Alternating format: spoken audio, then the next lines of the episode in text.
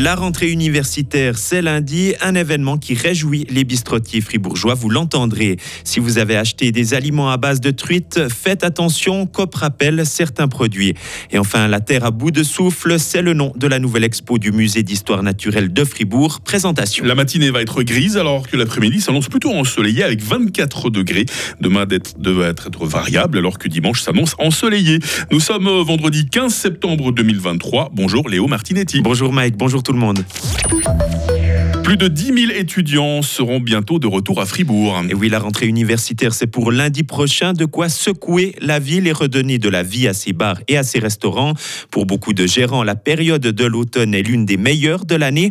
On écoute Philippe Gaillard qui tient l'imprévu café en face du campus de Pérol. La rentrée jusqu'à Noël, c'est vrai que c'est une partie qui est très importante pour nous. Parce qu'il y a toutes les soirées étudiantes, les fêtes, les apéros de la rentrée, etc. Donc c'est vrai que ça nous fait du travail supplémentaire c'est une bonne période pour nous. Même constat au café-restaurant Le Mondial où les étudiants ne sont pas les seuls à faire augmenter la demande, comme l'explique son patron Victor Souza. Ça équivaut un peu en 35 40% de plus d'augmentation de chiffre d'affaires tout simplement. Il y a les profs aussi qui sont, chez nous pour des conférences, parce qu'on a aussi une salle à l'étage. Voilà, c'est un tout quoi. Ça bouge un peu plus la ville. Les bureaux aussi, ils ouvrent aussi un peu, tout le monde est à fond, puis c'est tout un business qui commence, qui reprend. Cet afflux de clientèle est aussi une source de main-d'œuvre. Les bistrots peuvent compter sur les jeunes qui veulent arrondir leur fin de mois en travaillant dans le service. Anne Noël est responsable de salle au Café du Commerce. Le grand maximum que j'ai eu connu jusqu'à ce jour, c'était six étudiants. Pas à temps plein, bien évidemment, mais juste de temps en temps, par exemple en fin de semaine, surtout le soir, ou de temps en temps les services de midi.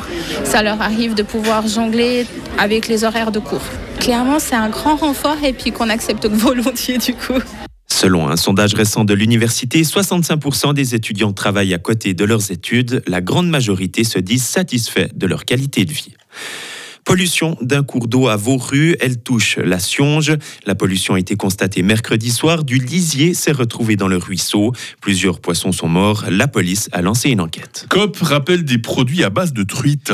Une mesure de précaution explique l'entreprise dans un communiqué. Ces produits peuvent contenir des listeria et ils représentent donc un risque potentiel pour la santé. La liste des produits concernés peut être trouvée sur le site internet de COP. Punir les clients de prostituées, le Parlement européen le souhaite. Il a approuvé hier une résolution non contraignante, un modèle déjà adopté par la Suède, l'Irlande et la France. Le texte appelle aussi à sanctionner pénalement les proxénètes. Par contre, les personnes prostituées seraient épargnées. Le fils de Joe Biden rattrapé par la justice, Léo. Hunter Biden a été inculpé hier pour détention illégale d'armes à feu. Il aurait menti au moment d'acheter un Colt, déclarant ne pas souffrir d'addiction. Il a pourtant admis avoir consommé de la drogue à l'époque un procès pourrait donc avoir lieu en pleine campagne présidentielle. Puis on termine par un peu d'écologie, l'écologie sous un autre angle. oui, c'est le sujet de la nouvelle exposition du musée d'histoire naturelle de Fribourg. La Terre à bout de souffle invite à la réflexion.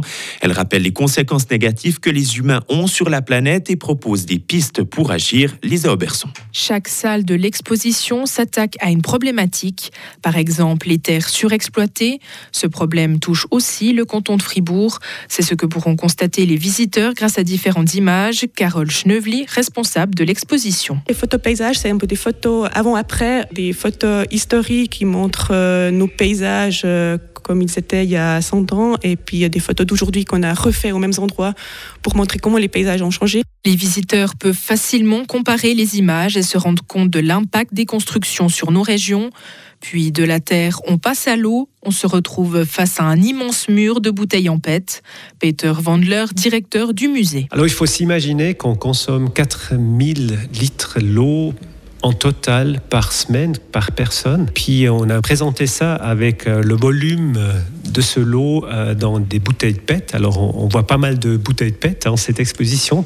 Et puis après, euh, les, couvercles de ces bouteilles ont un code en couleur qui, représente les différents types de consommation qu'on a comme comme fribourgeois ou comme suisse ici. Les plus grands utilisateurs d'eau sont les industries, mais savez-vous que la plus grande consommation d'eau pour notre usage personnel est la chasse d'eau suivie des douches?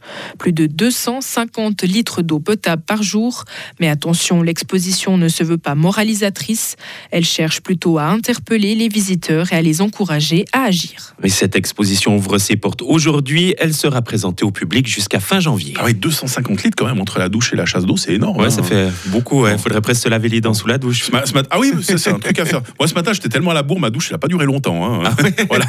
C'est vrai qu'il fait un peu tôt pour rester. quoi. L'écologie malgré moi ce matin. Merci Léo, le retour de l'info à 7h30. Retrouvez toute l'info sur frappe et frappe.ch. 7h06, on parle météo. La météo avec Frappe, votre média numérique régional.